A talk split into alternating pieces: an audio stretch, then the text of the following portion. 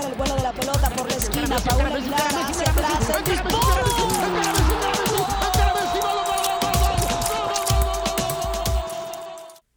Bienvenidos a un episodio más de Fútbol Infinito. Hoy tengo el gusto de compartir este espacio con la Joa, que pues también es mi compañera de vida y esa persona con la que he compartido muchísimos años de experiencias y sobre todo, sobre todo, una, una pasión se puede decir o una afinidad, un gusto por el fútbol, por, por verlo y curiosamente también por practicarlo. Vamos a hablar, o queremos hablar, conversar un poquito acá en este espacio que saben que no, no tiene como pues una estructura definida, sino que simplemente nos gusta sentarnos a conversar acerca de esta visión que estamos compartiendo, de estas intenciones de crear espacios donde podamos reflexionar acerca de cómo el fútbol es un espejo, desde lo que yo siento y pienso, un espejo de, de, la sociedad y de cómo estamos operando y las oportunidades también que se dan ahí para resaltar lo, lindo y lo maravilloso que tiene este hermoso deporte. Entonces no me voy a dar más largas, les presento a la Joa, es probablemente el primer episodio donde le escuchen, ojalá no sea el último. Y pues bienvenida Joe. Buenas, buenas, muy buenas con todos, muchísimas gracias por, por la invitación.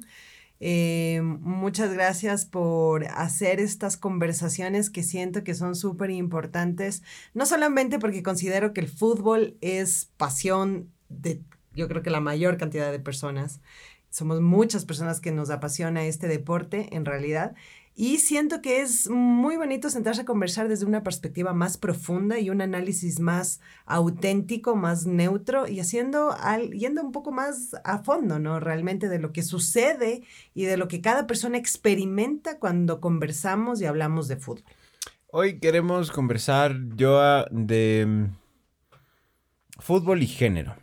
A ver, yo creo que es súper importante también para quienes nos están escuchando que mm, pues podamos ir, ir explorando parte de, de, lo que yo observé que experimentaste alrededor del fútbol, porque cuando yo te conocí, pues ya, ya tenías este gusto no solo por, por, por disfrutar del fútbol, por verlo en la televisión o en, no sé, en una cancha, sino que, al menos, corrígeme si me equivoco, lo que más pude percibir fue que te gustaba practicarlo, o sea, te gustaba jugar, te gustaba jugar.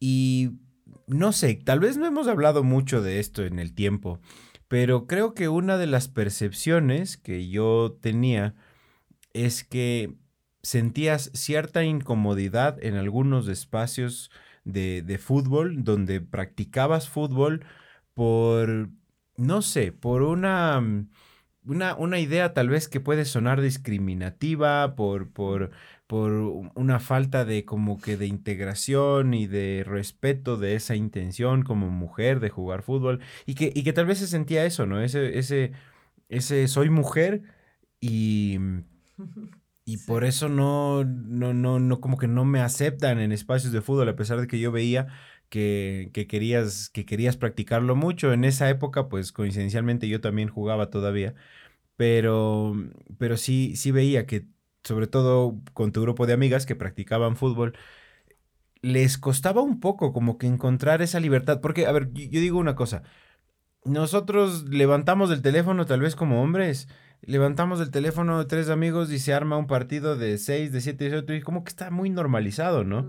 Pero, pero a veces veo que para, para el tema, para las mujeres, al menos aquí donde nosotros estamos, en, en Ecuador, y, siento que en Latinoamérica ha sido así durante los últimos años, se presentan ciertas complejidades. Yo, yo te vi incómodo en algunos momentos, corrígeme si me, si me equivoco, pero ¿cuál es tu experiencia, al menos hablando de esto de, de fútbol y género? ¿Cuál es, ¿Cuál es la percepción que nos podrías decir, contar con respecto a este tema? Primero, siento que podríamos empezar desde, desde cuando me nació esta pasión de querer jugar fútbol, porque, porque siento que siempre me gustó, pero realmente practicarlo no, ni siquiera me lo imaginé, pero por una simple razón. Y es que en mi época, eh, en realidad, no había esta afinidad de que la mujer practicara el fútbol. De hecho, yo me eduqué en una escuela eh, de monjas y la verdad es que los únicos deportes que había como practicar, porque era colegio solo de mujeres, em, era solamente boli, básquet y se acabó. No, bueno, y, y algunas otras, pero nunca, nunca estuvo en el mapa el fútbol. Jamás. Entonces, yo transité toda mi adolescencia y demás como siendo una persona muy deportista, así, con una afinidad a los deportes bien grande y en realidad destrezas, porque en la mayoría de deportes me, me, me manejaba bastante bien. Pero cuando ya llegué realmente casi a los 20 años, súper sincera, 18, 20 años, y empecé a tener un grupo de amistades en, en mis lugares de trabajo y demás, y empezábamos a armar partidos de fútbol. Claro, ahí es cuando realmente empecé a practicarlo y me di cuenta que tenía una habilidad para jugar fútbol.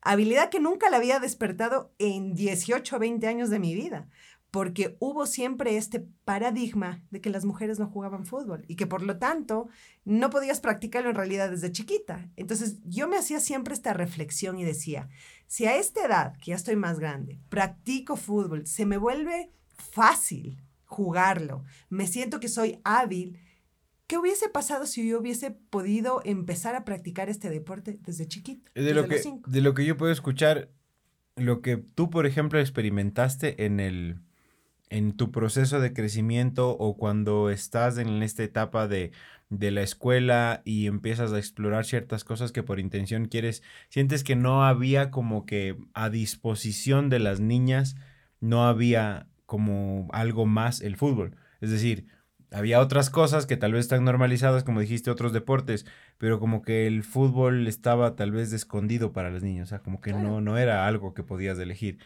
¿Qué pasaba, por ejemplo, en, en, en tu época, en ese, en ese tiempo?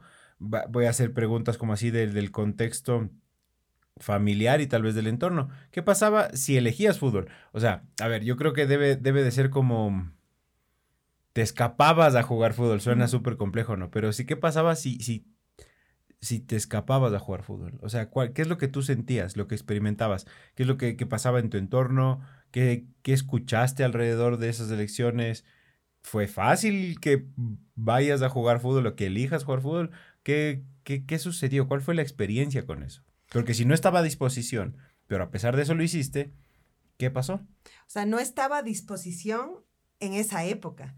Pero obviamente cuando ya fui creciendo, me mm, fui abriendo otros espacios más individuales, con más amigas, en donde se empezó a abrir esta alternativa de campeonatos interpresariales, es más, y que formabas tu equipo de fútbol y toda la cosa. Ah, ok, pero, pero nada más para entender bien ahí. O sea, entonces nunca se jugó de niña fútbol. No, de niña nunca. Nunca, porque nunca no hubo, la posibilidad. Claro, ahora entiendo. Entonces la reflexión viene de que si de grande ya me di cuenta que el fútbol siempre me gustó, que hubiera, ah, ok, ahora entendí por qué venía eso. Exacto, o sea, si de grande me di cuenta que tenía habilidad con el fútbol, no me hubiese imaginado si es que de los, desde los cinco años me hubiese, mis papás incluso, motivado a ponernos en un curso de, de fútbol o algo por el estilo. O sea, realmente me, eso me, me, llega mucho eh, en la cabeza pensar eso porque realmente constantemente no nos damos cuenta de esas habilidades que tenemos por estos paradigmas que están muy impregnados desde, desde la escuela, sobre todo cuando yo que estuve en colegio de, de, solo mujeres, y realmente pasa tanto tiempo y dices, desperdicié mucho tiempo en realidad. Es así cuando ya llegué a jugar interpresariales y demás, donde me surgió esta incomodidad que quizás tú la sentiste, porque en realidad practiqué fútbol como unos, cerca de unos 20 años en realidad de hecho, dejé de jugar fútbol cuando ya me quedé embarazada, ya por un tema muy puntual y por decisión propia. Pero inicialmente sí me causaba eh, inconvenientes, inicialmente en casa, porque la conversación alrededor de eso era, oye, pero el fútbol es de hombres, te vas a, te vas a maltratar, te vas a golpear. Y es un deporte más de hombres, es un deporte de contacto, entonces algo te va a pasar. ese es el mensaje ya de grande en casa de tu papá y de tu mamá. O sea, ¿qué haces jugando fútbol? Tú eres mujer. Correcto. Estamos hablando de los años. Y se sorprendían muchos de mis amigos alrededor mío se sorprendían y me decían, ¿en serio vas a jugar fútbol? Sí, o sea, me, gusta realmente, me apasiona y quiero entrenarlo y demás, y lo entrené un montón de tiempo, pero con estos paradigmas muy bien marcados en donde la gente realmente sí se sorprendía y decía, este es un deporte más para, para, para hombres, no para mujeres. Y así es cuando fui a transitando todos estos campeonatos y demás, pero siempre lo que encontré en estos campeonatos eh, fue mucha competitividad, pero una competitividad bien, bien tóxica, en donde, mm, claro, ¿no? O sea, entrabas a jugar, eh, yo siempre entraba a jugar a disfrutar en realidad, porque yo me gustaba. Realmente nunca iba con esta idea en mi mente de, de, vamos a ganar. De hecho, al comienzo, cuando recién empecé a practicar, perdíamos un montón, porque recién estábamos en esto de, ok, entrenemos, entendámonos, o sea, todo lo que es el proceso de aprendizaje y demás. Y, y, eso me quedó marcado, porque realmente, yo creo que me acuerdo una paliza que nos dieron, que creo que fue como 21 o alguna cosa por el estilo, que realmente dices, no, o sea, ese resultado no hay en fútbol. Pero sin embargo, eso me sirvió para darme cuenta que realmente lo que, lo que quería era disfrutar. Lo que quería era tener un momento para mí, eh, como hobby incluso, para, para, disfrutar ese momento, compartir con, con, con, la gente que también tenía la misma afinidad, pero sí me fue encontrando con ciertas cosas que a mí me hacían sentir muy incómoda. Y una de estas es esto del tema de la competitividad, como que siempre jugabas para ganar y no importaba los medios para conseguirlo. ¿Y a qué me refiero con los medios? Yo sinceramente en algún momento me replanteé jugar con hombres, porque sentía que jugar con mujeres en un campeonato de mujeres realmente era mucho más riesgoso. Y mm. riesgoso desde el punto de vista físico. yo pasé por muchos, eh, sí, o sea... Claro, yo te conocí cuando empezaste a jugar el fútbol mixto, cuando había esos campeonatos y... Luego evolucionó a eso. Claro que se hizo equipos de entre hombres y mujeres y demás. Justamente buscando esta necesidad de tal vez tener un equilibrio en esto, empezaron a abrir estos, estos, eh, estos torneos que eran mixtos, que en realidad yo les disfrutaba más todavía, porque me parecía, no sé, el disfrute, el gozo era mucho más grande en realidad cuando jugabas mixto que cuando jugabas solo con mujeres, porque el tema de mujeres sí, a mí no es que me fue tan bien, en realidad sí tuve algunas lesiones medias fuertes, pero porque eran lesiones inicialmente sí, tal vez por una falta de conocimiento del juego. Em, y segundo, porque había esta competitividad de, no, tenemos que ganar como sea, no importa quién esté en medio y demás. Y aparte de eso, había mucha fricción y hubieron muchas peleas en estos campeonatos, que a mí realmente me hicieron replantearme, decir, ¿realmente quiero esto? O más bien, busco otro lugar donde pueda disfrutar de este deporte que realmente me gusta, pero desde un disfrute, desde un gozo, no tanto tanta tanto tanta pelea y tanta disputa y tanta competitividad, pero bien tóxica. Realmente eso me fue alejando poco a poco de, de practicarlo con las mismas mujeres. Wow, y me quedé pensando en algo que decías cuando hablábamos de lo del fútbol mixto, porque yo tuve la oportunidad de jugar algunos de esos, mm. de esos mini torneos de fútbol 7. fútbol 8, claro, yo me acuerdo que les conocí como los chipis. fútbol 8, fútbol 7 que jugábamos y era mixto. Y hay algo que resalto y que, que es increíble porque lo tenía tal vez en mi subconsciente, es que había muy poca, a pesar de que incluso era torneo, había muy poca atención en el resultado porque se veía un balance de un montón de cosas. No, no este, como que no, no este, esta idea de cuidar a la mujer y de, tratarle de forma desigual, ¿no? Porque en esos torneos jugaba gente que pues sabía que las mujeres también jugaban bien, pero también nos, pues obviamente el contacto físico por la diferencia de tamaños físicos y de fuerza pues se respetaba. Y yo creo que ese balance al menos es mi conclusión de lo que yo experimenté en ese par de torneos que estuve ahí por lo menos había un enfoque más en el disfrute, en el desarrollo de los partidos y en lo bien que se podía co-crear el juego entre hombres y mujeres, que en a la final cuánto ganabas. Y sí, pues obvio, festejaba los goles y, y el que ganaba, ganaba y perdía, perdía. Pero tengo esa percepción que como, como había este balance entre hombre y mujer, no sucedía esto que tú decías hace un momento, que yo lo percibo, por ejemplo, en el fútbol tradicional de hombres estás dispuesto a hacer lo que, te, lo que sea para ganar, mm. ¿va? Y eso ya va más a un tema del análisis de la competencia y demás, pero pero creo que en ese fútbol mixto, cuando existe este balance, esta apertura, por alguna razón, o al menos en ese espacio donde yo lo pude experimentar, encuentras este balance y este, y esta, y este redireccionamiento del enfoque y de la energía, que no se trata de ganar y hacer lo posible por ganar, sino más bien de esta co-creación del juego. Y me encanta porque justamente hace, hace algunos episodios, cuando conversábamos con, con Rubén, eh, que es parte de este, de este equipo co-creador de, este proyecto, y hablábamos del nombre del podcast que se llama Que no caiga. Y justamente por el tema de fútbol infinito, cuando conversábamos de esto, decíamos, es, se trata de eso, ¿no?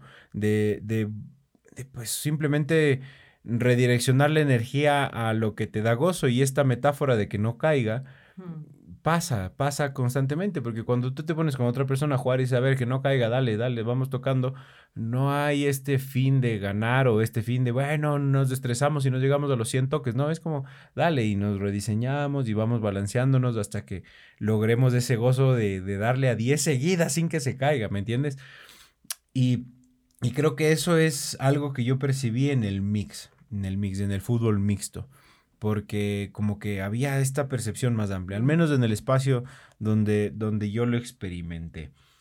Y como para ir dándole así un poco de cierre, que no creo que es coincidencia, pero justo, em, pues en el anterior episodio yo le contaba a Rubén que Julián, el hijo de, de, de nuestra familia, pues ya tiene seis añitos del chiqui y ahora anda explorando el fútbol con mucho cariño.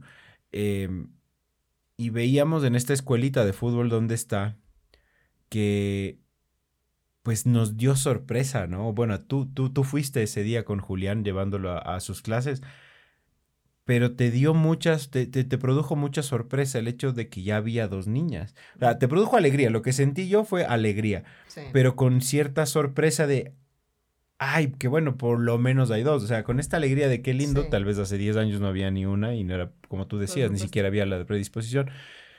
Pero, ¿por qué solo dos todavía? Ajá. ¿Por qué solo dos? Y ahí nos preguntamos, ¿y por qué, y por qué no, no se para el mundo también cuando es la final de la Champions de mujeres? Uh -huh. y, y, el Mundial de Mujeres de Fútbol veo que ya nos jala más. Sí. Ya nos jala más, sí. sí pero todavía no se detiene el mundo cuando juega Estados Unidos con Canadá sí. o con Alemania en la final. Exacto, o sea, y digo, ¿qué, ¿qué, crees tú que falta? No sé, yo, yo, yo entiendo que es un tema de un contexto humano mucho más eh, machista, pero mm. en distintos niveles. Pero, ¿qué nos falta por ahí? ¿Qué nos falta como para que también se abra esa posibilidad y que ya esa experiencia sea esa elección normal? Yo digo, es eso, ¿no? O sea, para mí la conclusión sería, es esa elección normal que esté a disposición sin importar el género. Quiero fútbol, quiero fútbol sí. porque me gusta. Sí, yo siento que todavía vivimos en una sociedad extremadamente machista. Cierto es que ha habido una evolución, no puedo no puedo tapar con el sol con un dedo en realidad, porque yo siento que aquí, incluso en nuestro país, y no se diga en, en otros países, eh, siento que el tema de, del fútbol femenino ha ido creciendo, ha ido tomando forma. Aquí en el Ecuador también ya hay campeonato de entre clubs femenino. Eh, que recién lo inauguraron no hace mucho, no, no sé bien el dato exacto, pero creo que son unos dos a tres años atrás. No, un poquito o sea, más, no pero tanto. O sea, el, el tema ahí es que o sea, y justo tomando eso, ¿no? Está buenísimo. Yo también digo, pues qué bueno que ya esté. Lo único que ahí a veces es que tiene que pasar a la fuerza, sí. porque pasó así, a los clubes les obligaron sí. a tener un equipo femenino. Sí, pero bueno, ya está, ¿no? Ya ahí se da. Sí, sí, sí, pero yo también siento en ese sentido que sí ha habido una evolución, tal vez como tú dices, obligada, pero sí siento porque en mi, en, en, en mi trayecto, en todo el tiempo que, que jugué, me encontré con, con guaguas mucho menores a mí, en los que ya practicaban el fútbol desde chiquitas. O sea, sí ha habido una evolución. Si yo me pongo a conversar con cada una de ellas y recuerdo a alguien, que, a una guagua que, que, me caía súper bien, que le decíamos Messi incluso, porque jugaba espectacular y le preguntaba a ella, ¿desde cuándo practicas el fútbol? Y bueno, ella me, dijo, me, me supo expresar que ella jugaba desde los 6, 7 años, empezó a jugar. Entonces, eso me dio también un aliciente de decir, ok, si hay una diferencia de edades, en mi época eso no había esa posibilidad en realidad. Ahora, conversando con ella, me daba cuenta, sí, ahora ya hay niñas que empiezan a jugar desde los 6, 7 años, sobre todo porque ya hay un contexto más eh, normalizado de colegios mixtos, en donde hay hombres y mujeres, entonces eso ya, ya el tema de, de colegio de hombres, solo de hombres y solo de mujeres ya ya está un poco ya caduco, ¿no?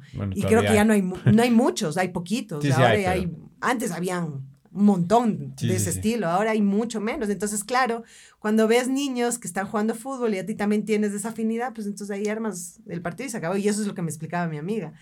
Y, y, me dio mucha felicidad que haya habido esta evolución. Ahora entiendo que ya te digo, hay este, hay este campeonato nacional que juega también unas amigas con las que nosotros practicábamos antes y que lograron después de tanto trabajo, porque sí me consta el trabajo que hicieron, el esfuerzo que hicieron, como para que les escuchen las federaciones y digan, ok, vamos a hacer un campeonato también que sea profesional, pero que sea de mujeres. Obviamente no tiene el mismo impacto, pero yo siento que es porque recién esto está sucediendo y siento que también va a ser un proceso, un proceso que, que, va a durar bastante tiempo, sobre todo quitando todos esos paradigmas que yo siento que hombres y mujeres lo tenemos todavía. Yo personalmente eh, veo el, Mundial Femenino y me llena de orgullo ver porque yo veo más, o sea, para mí el fútbol femenino es más organizado, más táctica, más estrategia, em, tal vez como que más estructurado, más organizadito el, el fútbol de, de, de, varones es más, sí, más, yo le siento que todavía es más corazón, como que sí, más adrenalina. O hay una diferencia en, en, el juego de hombres y en el juego de mujeres. Me encanta verlos a los dos en realidad. Eh, pero sí siento que la gente todavía tiene estos paradigmas de los que dicen, o sea, prefiero ver los campeonatos de hombres que los campeonatos de mujeres. A mí me encantaría ver lo que pasa hoy en el tenis. Sé que no está a nivel ya totalmente profesional, pero hay campeonatos de dobles de tenis eh, mixtos. Eh, recién lo vi. Me encantaría ver, no sé, no sé si ha pasado así sea un partido beneficencia o algo, pero algo así, hombres, mujeres, me imagino que debe haber pasado, pero qué, qué espectacular sería que se cree algún tipo de modalidad rápida, así quick, donde no, no digo que todas las ligas se vuelvan mixtas y no, no porque tenga algo en contra de eso, sino pues porque, porque todavía no lo veo ahí. Pero qué bueno sería que ya se prueben cosas así como un partido mixto entre los equipos, los, los, los cuatro equipos de Europa, no sé, que jueguen mixto con sus, con sus filiales femeninas también, no sé. hay tanta tela por cortar, porque ahorita que decías este tema de, la, de las escuelas, Em, yo recuerdo mucho que en los recesos, en los recreos, se tenía una percepción muy, muy fuerte, difícil de navegar para las chicas que decidían jugar fútbol con los hombres. Al menos donde yo jugué en mi escuela, en los recesos, pues no pasaba nada. Más bien sabíamos quiénes eran las chicas que jugaban bien y que mejor que vengan. Pero desde el lado del contexto social, pues si bien disfrutaban el fútbol, siempre percibí que tenían una etiqueta encima. Y, y, y pues tenían que experimentar dificultades en la parte social. pero, pero, pero hay tanta tela por cortar, ¿no? O sea, qué bueno poder también escuchar tu experiencia, tu percepción de ese tema. Y yo en ese sentido, que, que, justo lo que ahorita comentas, me saltó de una porque son estos estereotipos en lo que el sistema se ha encargado de normalizar lo que es una niña, lo que es un niño, lo que es una chica, un chico, una chica, un hombre, una mujer. Que son estos ideales, eh, que es una fantasía a la final, de decir, no, pues la mujer tiene que ser femenina, delicadita. Entonces, claro, en el estereotipo ya normalizado en el sistema, pues no existe una figura donde, pucha, la baje el balón, te, te haga el, el quiebre y, pucha, o sea, patee más duro que cualquier hombre, en realidad. Entonces, eh, siento que ahí es donde nosotros como mujeres tuvimos que experimentar ese proceso en el que a nosotros nos etiquetaban como muy machonas. Y me pasó, de hecho. Como que, ah, es que muy machona o tiene una energía más, mucho más masculina que femenina. Sí, o sea, de hecho, yo en mis, en mis procesos y en mis análisis, en efecto, yo tengo una energía masculina más fuerte que una energía eh, femenina, pero sin embargo no quiere decir que, que sea machona o algo por el estilo. O sea, la esencia de mujer y demás dista mucho de, de realmente si eres hábil o no eh, en un deporte. Y, creo que es mucho estos estereotipos y esto que, normaliza mucho el sistema de cómo tiene que ser una dama y cómo que tiene que ser un hombre. Tanta tela por cortar en este tema. Qué bueno haber podido compartir un momento, eh, la visión acerca, una, una, visión pequeña y experiencias acerca de mm, el fútbol y género acá en, en Que no caiga.